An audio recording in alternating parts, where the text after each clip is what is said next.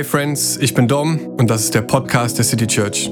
Wir sind eine Kirche in drei Städten, Köln, Aachen und Bergisch Gladbach. Vielen Dank, dass du dir die Zeit für diese Message nimmst. Wir beten, dass sie dich ermutigt und inspiriert, dir neue Perspektiven zeigt und dir hilft, in deinem Glauben zu wachsen. Viel Spaß dabei.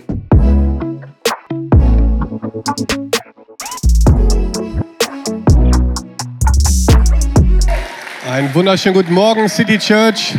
So schön euch zu sehen. Ich freue mich wirklich über jeden Einzelnen, der hier ist, auch die, die Stimmung gemacht haben, gerade unten im Café. Richtig cool, dass ihr da seid, auch alle, die online mit dabei sind. Hey, so gut an so einem Sonntag im Haus des Herrn zu sein, oder? Hammer, dass man so eine Erwartungshaltung hier spürt. Ich freue mich riesig, mit euch gemeinsam in das Wort Gottes einzutauchen und einfach was mitzunehmen. Ich glaube einfach, wir leben in so spannenden Zeiten gerade. Gott bewegt richtig viel in unserem Land und es ist einfach ist einfach richtig stark, da zu sein und äh, Kirche zu bauen. Und wir wollen ganz kurz nochmal auf Vision Sunday hindeuten. Heute in zwei Wochen ist es soweit. Wir feiern Vision Sunday. Yes, und zwar in der Stadthalle in Mülheim. Wir haben morgens und abends einen Gottesdienst. Abends ist Antonio Weil hier aus der Move Church. Seid mit am Start. Ähm, danach ist ein Live Group Special, der Sonntag danach. Die Woche drauf machen wir Heart and Soul Nights, wo die große Vision, die wir quasi droppen am Vision Sunday, runtergebrochen wird für die einzelnen Standorte. Deshalb haltet, euch gerne äh, diese Termine frei. Am 5. ist es in Bergisch Gladbach, am 6. in Köln und am 8. in Aachen. Also je nachdem, wo, du, wo dein Campus ist. Ne? Also für euch hier in Köln ist der 6. der entscheidende. Und dann haben wir am 10.12. einen Gottesdienst mit Visionskollekte. Also ein vollgepackte paar Wochen, die jetzt vor uns liegen. Wir freuen uns riesig auf Vision Sunday. Es wird der Hammer, mit euch gemeinsam zu teilen, was wir fühlen, was Gott uns gerade sagt als Kirche. Und ähm, yes, wir sind einfach begeistert davon. Wir sind begeistert von Kirche, dass sie lebt, dass sie nach vorne geht, auch in Zeiten, die herausfordernd sind. Es ist immer eine Chance, auch für die Kirche aufzublühen. Alright, sei mit am Start. Vision Sunday is coming. Das wird richtig, richtig, richtig stark. Heute sind wir in Part Nummer 11. Sag mal 11. Wir haben eine Fußballmannschaft gebaut mit dieser Predigtserie. Du kannst selber entscheiden, wer im Tor ist, wer in der Abwehr ist, wer im Sturm ist. Heute Nummer 11. Ich würde sagen, das ist der Mittelstürmer heute. Ähm, sind wir in diesem Teil Nummer 11 und ähm, wir tauschen uns in dieser Predigtserie darüber aus, warum Kirche immer noch so zentral ist in unserer Gesellschaft und wir würden sogar einen Schritt weitergehen, um zu sagen, dass wir glauben, dass eine Kirche, die auf Jesus ausgerichtet ist, die Hoffnung der Welt ist. Und ich weiß nicht, wie es dir geht, wenn du durch die Stadt gehst, wenn du Menschen anschaust, wenn du mit ihnen redest. Menschen brauchen Jesus. Und wir dürfen als lokale Ortsgemeinde eine Antwort sein von einem Schrei oder einer Sehnsucht, die diese Gesellschaft hat. Und deswegen ist Kirche so wichtig und es ist nicht unsere Idee gewesen.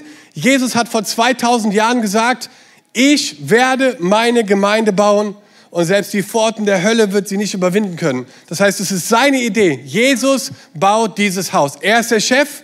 Er baut es nicht nur in Deutschland oder in Köln, er baut es auf der ganzen Welt. Jesus baut sein Haus und wir klinken uns mit ein, jeder mit dem, was er hat und baut dieses Haus mit. Wir lassen uns als lebendige Steine einbauen in dieses Haus. Und es ist so stark zu sehen, was Gott macht und wie viele wunderschöne Steine er benutzt, um dieses Haus zu bauen. Das ist einfach der Hammer. Und ähm, wir wollen, also ich will heute so ein bisschen den Fokus darauf legen, warum es wichtig ist zu verstehen, dass wir nicht nur zur Kirche gehen, sondern dass wir die Kirche sind. Du bist die Kirche. Das heißt, wo immer du hingehst in deinem Leben, nimmst du die Kirche mit. Wenn die Kirche langweilig ist, dann liegt es daran, dass wir langweilig sind. Kirche ist ein, gebaut aus Menschen. Du bist die Kirche. Wenn du morgen früh in die Bahn steigst, bist du die Kirche.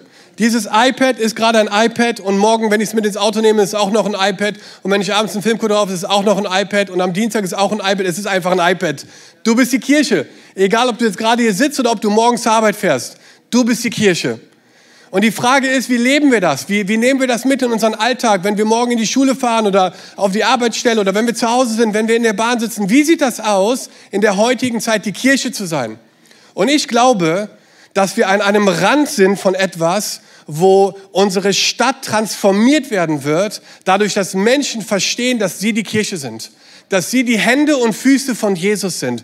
Wie würde diese Stadt aussehen, wenn jeder von uns mit diesem Mindset morgen früh diese Woche startet, dass wir die Hände und Füße von Jesus sind? Jesus, der zur Rechten des Vaters sitzt. Jesus, der jetzt gerade im Himmel neben seinem Vater angebetet wird von Milliarden von Engeln, wo die Ältesten immer wieder hinfallen, dann ihre Kronen ablegen und sie rufen, heilig, heilig, heilig, heilig ist der Herr Gott allmächtig, der war und ist und der da kommt. Wir klinken uns damit ein. Und ich hatte gerade eben dem Worship dieses Bild, dass wenn wir hier zusammenkommen, dann ist es wie so ein Feuer, was wir fangen. Und das ist wie so eine Fackel, äh, wie so beim olympischen Feuer, was so brennt. Und wir wollen das hier hinstellen, das Feuer immer wieder neu. Und wir kommen alle und haben so eine Fackel in der Hand und wir halten unsere Fackel da rein. Und dann brennt diese Fackel und dann nehmen wir diese Fackel und gehen damit in unseren Alltag. Und dann zünden wir die Orte an, wo Gott uns hingesetzt hat. Und du wirst erstaunt sein, was passiert, wenn du anfängst, mit diesem Mindset in deine Arbeit zu fahren, dass du ein lebendiges Feuer bist für Jesus, eine Fackel, dass du jemand bist, der einen Waldbrand auslösen kann im geistlichen Sinne. Dadurch, dass du deine Berufung als Hände und Füße von Jesus einsetzt. Und ich will dir heute zeigen, dass es dazu kein Theologiestudium braucht, dass es dazu keine zehn Steps braucht, um irgendwie noch heiliger zu werden, sondern dass es dazu einfach eine Bereitschaft braucht, zu sagen, Gott, gebrauch mein Leben. Ich weiß nicht genau, was ich kann, ich weiß nicht genau, was du mir gegeben hast, aber gebrauche mein Leben. Und das reicht. Und ich zeige dir das heute an zwei ganz normalen Dudes, die einfach zusammen unterwegs waren. Und ich habe diese Predigt genannt, We are a church without walls. Wir sind eine Kirche ohne Wände eine, eine Church without walls. Wir wollen uns nicht hier verkriechen, sondern wir wollen uns hier ausrüsten lassen. Wir wollen uns anzünden in diesem Ort, um diese Welt lichterloh brennen zu sehen für Jesus. Und ich glaube, dass es möglich ist. Und ich glaube, dass wir das sehen werden, dass ganze Nachbarschaften, dass ganze Stadtteile verändert werden durch die Kraft von Jesus. Ich glaube das wirklich dass das möglich ist, zu sehen, dass ganze Häuserblocks durchflutet werden von der Herrlichkeit Gottes. Und wenn wir anfangen, unseren Blick zu shiften und das zu glauben und das zu leben, dann werden wir sehen, wie in den nächsten Jahren Hunderttausende Menschen in unserem Land eine Entscheidung für Jesus treffen werden.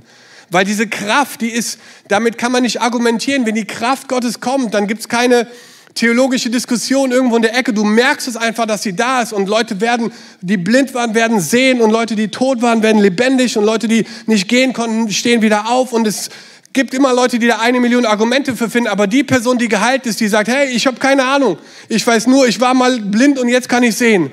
Und die Kraft deines Zeugnisses macht den Unterschied hier. Und darum soll es heute gehen. Langer Einstieg, aber ihr seid ausgeschlafen, deswegen geht es. Alright, wir sind in Apostelgeschichte heute. Und ähm, Apostelgeschichte ist die Geschichte der Apostel.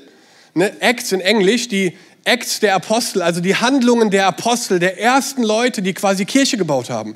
Das war quasi der Blueprint oder so diese Schablone für uns heute. Ne? Wir gucken auf Acts und wir schauen uns an, wie hat die erste Gemeinde gelebt.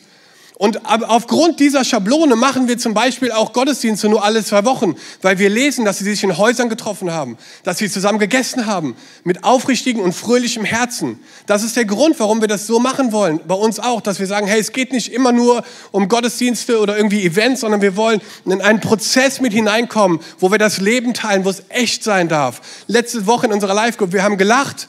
Es gab einen Moment, da haben wir geweint. Wir haben gebetet füreinander, wir haben zusammen das Leben geteilt, wir haben gegessen zusammen und ich dachte mir so, wow, was ein Bild von Leuten, die zusammen unterwegs sind, Jesus nachzufolgen. Und das war in Apostelgeschichte 2 und in Apostelgeschichte 3 geht es plötzlich raus aus diesen Häusern oder aus dem Tempel und es ging, wo, oder ne, wo da, wo Leute Gottesdienst gefeiert haben und es ging in die Welt hinein. Und es ist so spannend, was da passiert, dass in, in Apostelgeschichte 3, da lernen wir quasi, wie es aussieht, wenn wir rausgehen in diese Welt. Es kann ein bisschen herausfordernd werden heute, aber ihr schafft das, okay? Apostelgeschichte 3. Eines Tages, sag mal eines Tages, geschah Folgendes. Gegen 3 Uhr zur Zeit des Nachmittagsgebets gingen Petrus und Johannes zum Tempel hinauf. Ganz kurz. Eines Tages, Petrus und Johannes um 3 Uhr nachmittags gehen Richtung Tempel. Das ist die Szene. Und das Spannende an dieser Szene ist, dass das ein ganz normaler Tag war.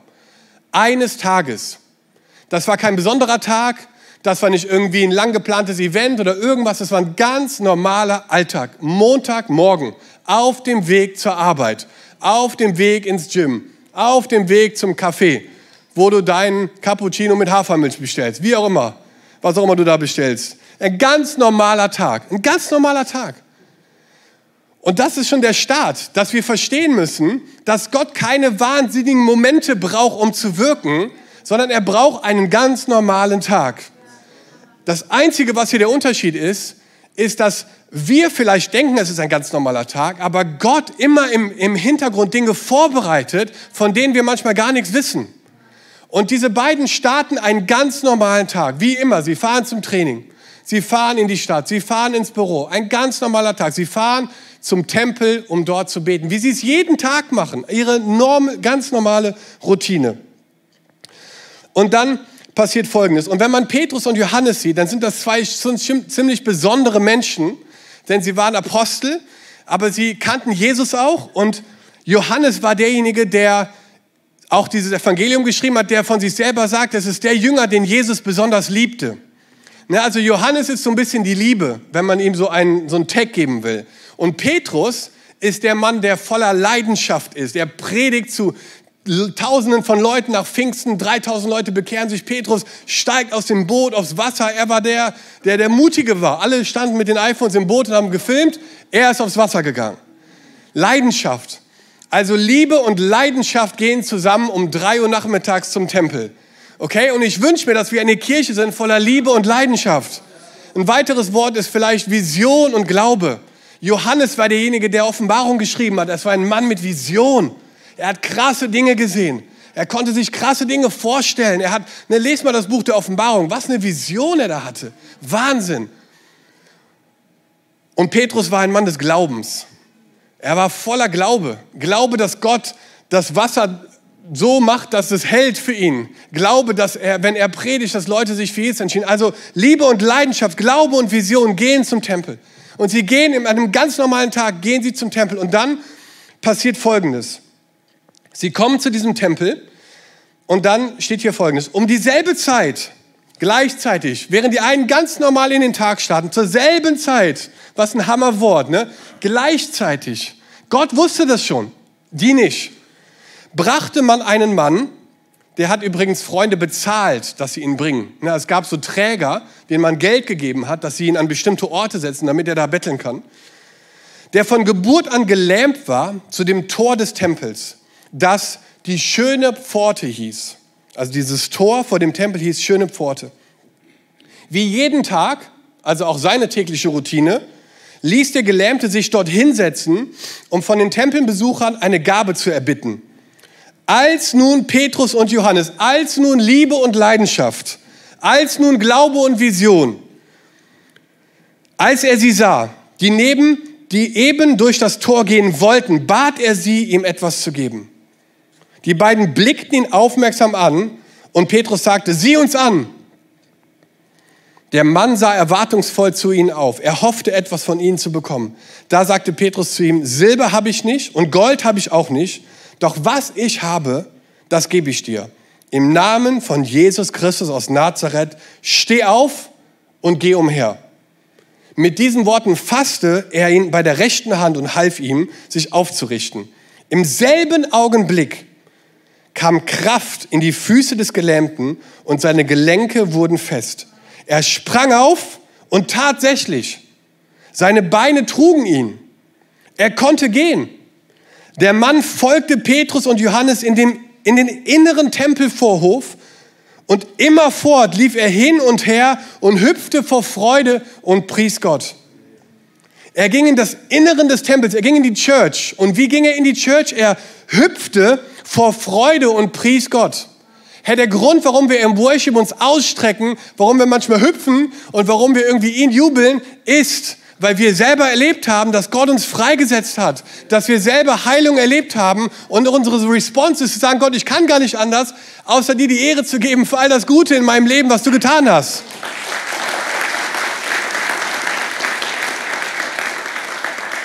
Deswegen ist es völlig okay, in Church auch Gefühle zu zeigen und auch Freude zum Ausdruck zu bringen. Ist völlig okay, weil wir wissen, was Jesus getan hat in unserem Leben.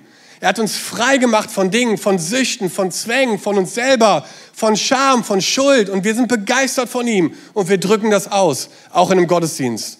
Und so gingen sie in das Innere des Tempels. Und Und ich finde es einfach so spannend, jetzt kurz mal so rein zu zoomen in diese Begegnung, die ja wirklich auf der einen Seite relativ normal war, Routinebegegnung vielleicht, am schönen, an der schönen Pforte, vielleicht gehst du in ein schönes Lokal und davor steht vielleicht eine Person, wo du merkst, eigentlich passt die hier nicht hin. So, so eine Situation war das. Wir kennen sie alle. Wir kennen sie alle. Und da war ein Moment aber, der aus einem ganz normalen Tag, aus einem ganz normalen Einkauf, was auch immer, den Tag gemacht hat für diesen Mann. Das war sein Tag in seinem Leben, der alles verändert hat. Es war sein Tag. Für die anderen war es nur ein Tag. Gott hat die Fähigkeit, aus deinem normalen Tag einen Tag zu machen für eine Person. Und es ist so hammer, wie das hier passiert, denn das Erste, was sie zu ihm sagen, ist, sieh uns an. Sieh uns an.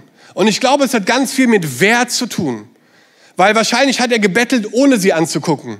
Weil er gefüllt war wahrscheinlich mit Schuld und mit Scham. Die Leute damals haben gedacht, dass Krankheit und Sünde eine Konsequenz von Sünde ist. Und jeder, der irgendwie krank war, Leute haben immer gedacht, okay, da ist so viel Sünde in seinem Leben, deswegen ist er krank. Und sie haben diese, diese Lügen auf diese Leute gelegt und diese Lasten auf diese Leute gelegt, die sie immer weiter runtergedrückt haben, zu dem Punkt, wo sie sich gar nicht mehr getraut haben, Menschen überhaupt in die Augen zu schauen. Und das ist das Erste, was Petrus tackelt. Und er sagt, schau uns an. Und ich, und ich habe mir das so bildlich vorgestellt, wie er da so saß. Und ich dachte, wir spielen das nochmal nach. Aber dann dachte ich, hey, okay wer will den Typ spielen oder wie, wie kriegen wir das hin mit, Simon, äh, mit Petrus und Johannes? Komm, wir machen es. Nee, Spaß. und er schaut die an und er guckt nach oben und dann sieht er etwas. Was sieht er? Wir haben, wie die Leute gerade eben beschrieben, Liebe, Leidenschaft, Glaube, Vision. Das sieht er. Er sieht etwas in den Augen von Petrus und Johannes, was er bei anderen Leuten nicht sieht. Meine Frage ist, was sehen Leute, wenn sie dich anschauen? Wenn dich Blicke kreuzen bei dir, im Einkaufen, in der Bahn, morgen im Büro, was sehen Leute, wenn sie dich anschauen? Sehen sie Liebe und Leidenschaft? Sehen sie Glaube und Vision? Was sehen Menschen, wenn sie dich angucken? Es ist eine interessante Frage, die du einfach mal mitnehmen kannst und immer wieder reflektieren darfst. Auch was sehen Leute, wenn sie dich anschauen? Weil weißt du, die Realität ist, dass Gottes Geist in dir lebt. Und er möchte raus. Er möchte, dass die Wände fallen von Gott kann nur im Gottesdienst wirken. Er möchte, dass Wände fallen von erst wenn alle Parameter stimmen, kann Gott wirken. Gott möchte, dass so ein paar Wände deines Glaubens fallen. Wisst ihr, Gott möchte dich in Freiheit führen, zu sagen, hey, es kann sein, dass es ein bisschen wilder wird. Es kann sein, dass es ein bisschen messy wird. Gewöhn dich dran. Hey, und es ist einfach so wichtig, dass wir das verstehen, dass das so sein kann. Dann kann es sein, dann rieselt es plötzlich von der Decke und dann kommt ein Typ, der Jesus am meisten brauchte, durch die Decke plötzlich rein. Und während ich das gepredigt habe letzte Woche, habe ich so gespürt, dass Gott gesagt hat, ey Dom, gewöhn dich dran. Es wird ein bisschen messy, es wird vielleicht chaotisch, aber das ist völlig okay. Ich bin in Kontrolle, ihr müsst es nicht sein. Halleluja. Für alle, die die Control Freaks sind. Ich bin einer davon. Aber ich merke, dass Gott uns da pusht, dass er Wände fallen lässt und sagt, Dom, hör auf damit, lass das, lass es fließen, es ist ein Fluss. Der Heilige Geist ist ein Fluss. Der Fokus ist nicht, bei einem Fluss ist der Fokus nicht auf den Riverbanks, ne, wie sagt man das, auf den, auf den Ufern. Das ist nicht der Fokus. Aber wir sind immer so sehr fixiert darauf, die, die, die Ufer richtig zu haben, aber der Fokus ist auf dem Fluss selber. So, wo, und der fließt irgendwo hin und da, wo er hinfließt, bringt er Leben. Und deswegen ist es einfach so, so eine Challenge für uns vielleicht, zu sagen, hey, wir müssen immer mal wieder so ein paar Wände, wo wir Gott in so eine Box gesteckt haben, ausbrechen lassen und sagen, okay, Gott, blow my mind. Hau mich um, Gott. Ich bin ready dafür. Ein Wunder auf der Straße. Okay, let's do it. Und das ist eine Erwartungshaltung, die du in dir aufwächst und wo du merkst, ey Gott, da, da ist etwas, was irgendwie in mir reifen darf. Und dann schaut er sie an und dann sagen sie Folgendes zu ihm. Silber habe ich nicht und Gold habe ich auch nicht, aber was ich habe, das gebe ich dir. Im Namen von Jesus Christus von Nazareth, steh auf und geh umher. Also er schaut sie an, es fängt an mit Schauen und dann fängt es an und dann geht es weiter mit Geben. Silber und Gold habe ich nicht, aber ich habe was viel Besseres für dich, denn ich gebe dir heute Jesus. Und nicht nur gebe ich dir Jesus, ich gebe dir auch Jesus als derjenige, der heilen kann. Und ich zeige dir, dass die Kraft Gottes heute noch real ist, indem ich jetzt nämlich bete, dass du gesund bist und dass die Kraft Gottes sich manifestiert in deinem Körper und dass die göttliche Ordnung wiederhergestellt wird. Steh auf und geh umher. Und der Typ war wahrscheinlich krass, weil hat noch nie einer zu mir gesagt. Bis jetzt immer nur 10 Cent, 1 Euro und jetzt kommen die mir mit sowas? Aber es ist Wahnsinn, dass er dachte eigentlich, er braucht was anderes, aber Jesus hat was ganz anderes vorgehabt. Wisst ihr, manchmal denken wir Menschen brauchen das und das, wo eigentlich sie was ganz anderes brauchen. Und er weiß es am allerbesten. Und dann hilft er ihnen hoch. Und das finde ich so stark, dass hier steht, mit diesen Worten fasste er ihn an der rechten Hand und half, ähm, und half ihm, sich aufzurichten. Während er ihn angefasst hat, hat er ihm, ist das Wunder passiert. Hier steht, mit diesen Worten fasste er ihn bei der rechten Hand und half ihm, sich aufzurichten. Da wusste er noch nicht, dass er gesund ist. Aber während er geholfen hat, während er die Hand ausgestreckt hat und ihn hochgezogen hat, in dem Moment ist das Wunder passiert. Das heißt, das Wunder ist in unserer Bereitschaft zu helfen. Es ist in unserer Bereitschaft, die Hand auszustrecken und zu sagen, hey, ich habe auch Ressourcen, ich habe auch Zeit, ich habe auch Gaben und Talente und ich gebe sie, ich helfe, ich gebe. Und dadurch macht Gott ein Wunder, wo du denkst, Wahnsinn, was hier passiert eigentlich. Wie hammer wäre das, wenn wir zunehmen einfach in Wundern, die auf der Straße passieren, wo wir einfach merken, dass Gott in unserem Alltäglichen Übernatürliches bewirken möchte. Und es startet mit der Bereitschaft zu sehen, was Jesus sieht, zu geben und zu helfen. Es ist eigentlich relativ simpel, aber es ist eine Erwartungshaltung, mit der du morgen früh in deine Woche starten darfst. Sagen, Gott, keine Ahnung, was diese Woche alles passiert, wen ich alles treffen werde, die Nachbarin von gegenüber, den Kollegen von links, wen auch immer, aber ich möchte mich positionieren, Jesus, Menschen so zu sehen, wie du sie siehst. Ich möchte mich positionieren, zu geben, was ich geben kann und zu helfen. Hey Freunde, das ist das Rezept dafür, dass wir Erweckung erleben werden in unseren Städten, weil du anfängst, Menschen zu lieben. Und die Liebe zu Gott muss sich immer auch übertragen in einer Liebe zu Menschen.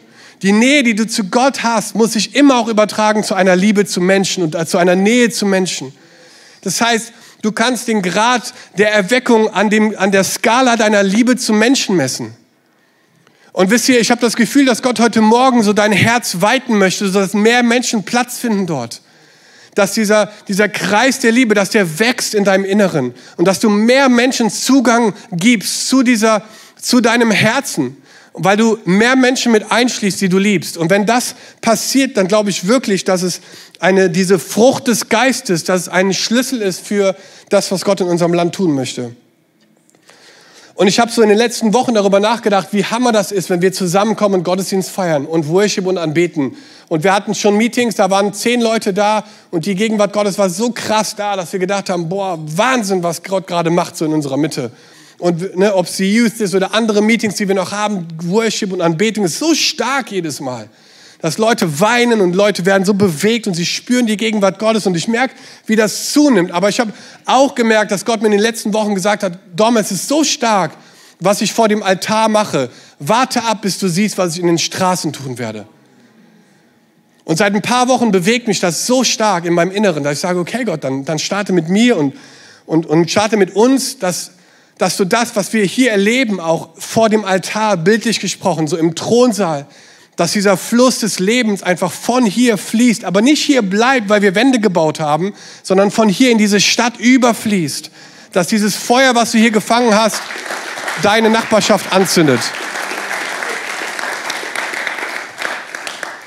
Und deswegen ist es so wichtig, dass wir uns auf das fokussieren, was, was Gott einfach machen möchte in unserem Leben. Und manchmal kommen wir zu Gott wie so ein Bettler, ne? Und wir, wir tun so, als wenn wir irgendwie, keine Ahnung, so zweite Reihe oder wenn, wenn er nicht wüsste, was unsere Nöte sind. Aber wir sind Kinder und Söhne und Töchter des Allerhöchsten. Wir brauchen nicht zu Gott kommen mit, hey, wenn du vielleicht das machen würdest und so mit so einem Armutsdenken brauchen wir nicht zu Gott zu kommen, sondern wir dürfen zu Gott kommen als seine Söhne und Töchter, dass wir wirklich diese Autorität in Anspruch nehmen, zu sagen, Gott, du hast mir alles geschenkt. Ich darf dein Werkzeug sein, auch wenn nicht alles perfekt ist in meinem Leben, gebrauchst du mich, um einen Unterschied zu machen. Und deswegen, wenn wir uns darauf fokussieren, dann vergrößert das deinen Glauben, anstatt es zu verkleinern.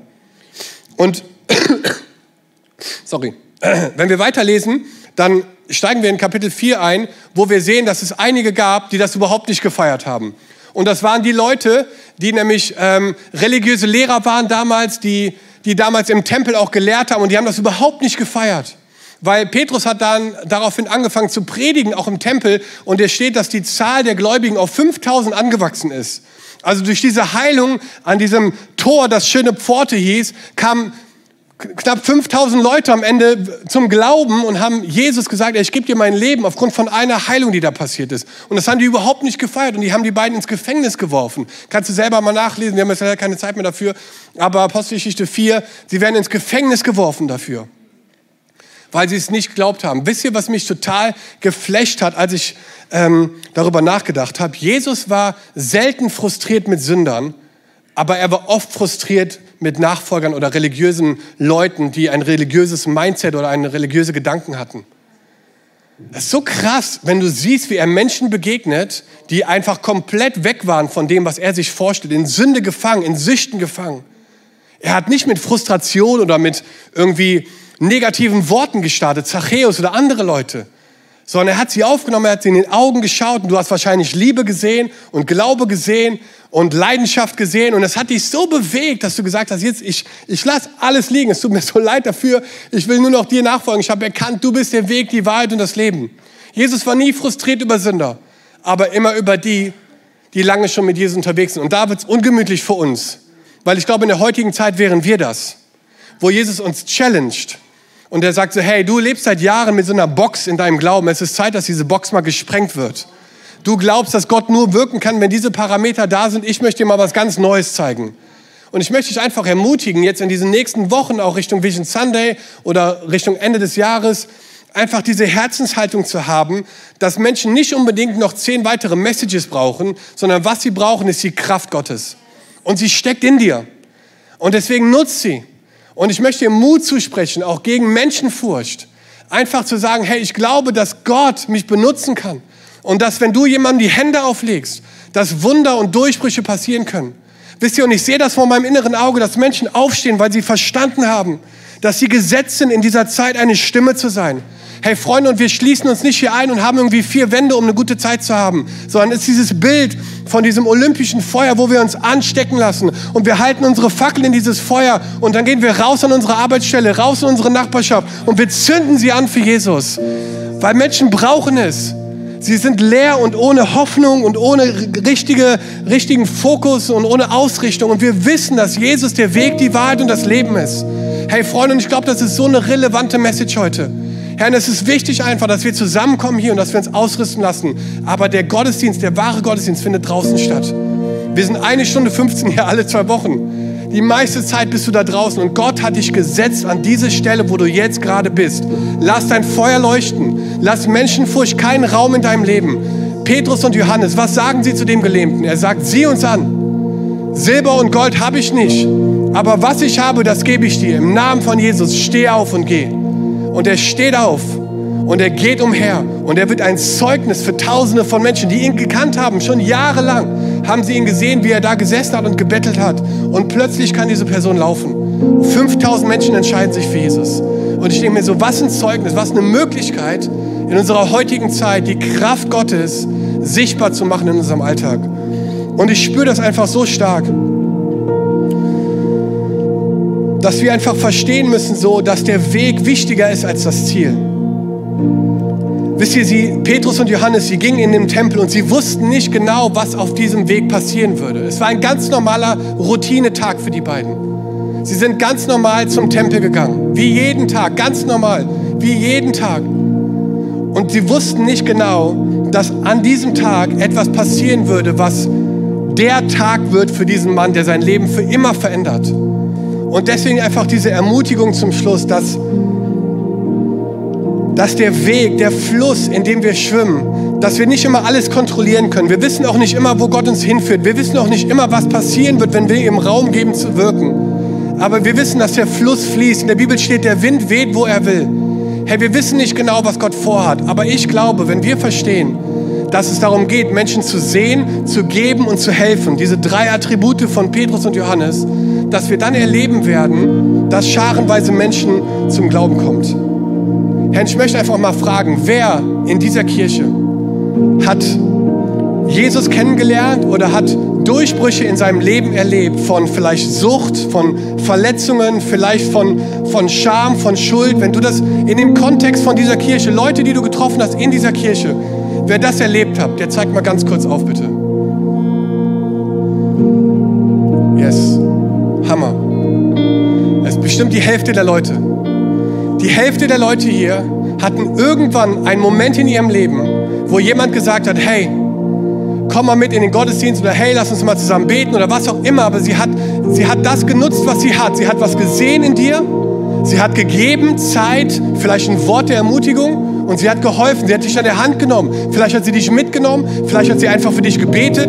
Vielleicht hat sie den Arm ausgestreckt. Was auch immer sie getan hat. Es hat dazu geführt, dass du heute ein lebendiges Zeugnis bist von dem, was Gott machen möchte. Ja, und das ist die beste Message, die je gepredigt werden kann. Weil es ist Lebensveränderung. Es ist dein Zeugnis, es ist mein Zeugnis.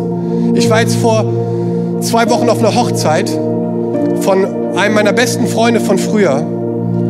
Und bevor ich Jesus kennengelernt habe, gab es eine lange Phase in meinem Leben, die geprägt war von Drogen und von Kriminalität. Und ich habe da wirklich so eine radikale so einen radikalen Turnaround erlebt mit 19 Jahren. Und ich habe bei dieser Hochzeit Menschen getroffen, die ich seit 20 Jahren nicht mehr gesehen habe, die mich von damals kannten. Die haben mich damals Niki genannt. Jetzt ist es raus. Das war mein Name, so hieß ich überall. Keiner weiß es oder nur die wenigsten wissen das. Aber ich habe die gesehen, ich habe erst gar nicht gecheckt, dass er meinen Namen ruft. Ne? Hey Niki, was geht? Und ich dachte so, hey, mit wem redet ihr? Ach so, mit mir.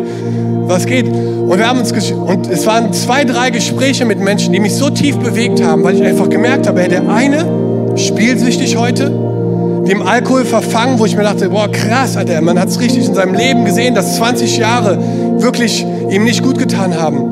Und zwei andere mit anderen Stories. Hey, und ich dachte so, ey, was eine Chance heute Abend, Salz und Licht zu sein. Und einer nach dem anderen habe ich rausgezogen aus diesem Raum und habe gesagt, ey, lass mal rausgehen kurz, lass mal einfach frische Luft schnappen. Und wir haben gesprochen, wir haben über den Glauben gesprochen. Ich habe gesagt, ey, ganz ehrlich, Bruder, du brauchst Jesus. Ey, ich, ich weiß nicht, wie ich es anders formulieren soll, aber du brauchst Jesus. Und er sagt, ey, okay, aber wie machen wir das denn? Ja, komm in den Gottesdienst. Was für ein Gottesdienst? Ja, in Köln. Okay, ich komme vorbei. Ich weiß gar nicht, vielleicht bist du heute hier, aber wir beten gleich zusammen vielleicht. Aber es war so ein starker Moment einfach. Es war ein ganz normaler Abend. Wir haben schon viele Hochzeiten gemacht. Aber da war was in diesem Abend, wo ich einfach gemerkt habe, dass es für die Person, es war, es war auch tränenreich teilweise. Er hat gespürt, so, boah, krass, da ist echt viel kaputt in meinem Leben. Und ich habe einfach gemerkt, dass Gott diesen Moment ordiniert hat im Himmel, ohne dass ich was wusste. Einfach weil er gemerkt hat, da draußen passierte plötzlich was, wo er einfach gesagt hat, und er hat mir über seinen Dad erzählt und Situationen einfach, die richtig schwierig in seiner Familie waren. Und ich merkte einfach, wie seine Augen sich füllten mit Tränen. Und ich habe einfach gesagt, ey Bruder, Jesus ist echt das Beste, was dir passieren kann. Und es war so stark. Und ich glaube, dass das was ganz Normales sein kann, in unserem Alltag zu erleben, dass Gott normale Momente benutzt, um übernatürlich zu wirken. Und dafür würde ich gerne eine Response jetzt machen. Ich würde gerne dafür beten heute. Und ich glaube, dass Gott in dem Moment was freisetzen möchte, wo er dein Herz vielleicht weitet für Menschen. Wisst ihr, unser Herz ist manchmal sehr beschützt. Und wir haben Angst davor, uns zu öffnen vielleicht. Und wir machen dann zu. Das Problem ist aber, in diesen Momenten glaube ich, dass die Menschen, die vielleicht da rein sollten, keinen Zugang haben. Und ich glaube, dass Gott dein Herz weiten möchte. Er möchte dein Herz weiten, damit mehr Menschen Platz finden. Wird das manchmal ausgenutzt? Yes, leider schon. Wird es manchmal auch Verletzungen geben? Yes, leider schon. Lohnt es sich, weil Gott dadurch sich verherrlichen kann? Auf jeden Fall. Liebe ist eine Frucht des Heiligen Geistes. Wenn wir Erweckung sehen wollen, dann lass uns Menschen anfangen zu lieben. Lass uns Christen sein, die ein bisschen mehr lächeln vielleicht. Ha. Freude ist auch eine Frucht des Heiligen Geistes. Was sehen Leute, wenn sie dich anschauen? Alright, komm mal, lass uns zusammen aufstehen. Wir beten zusammen.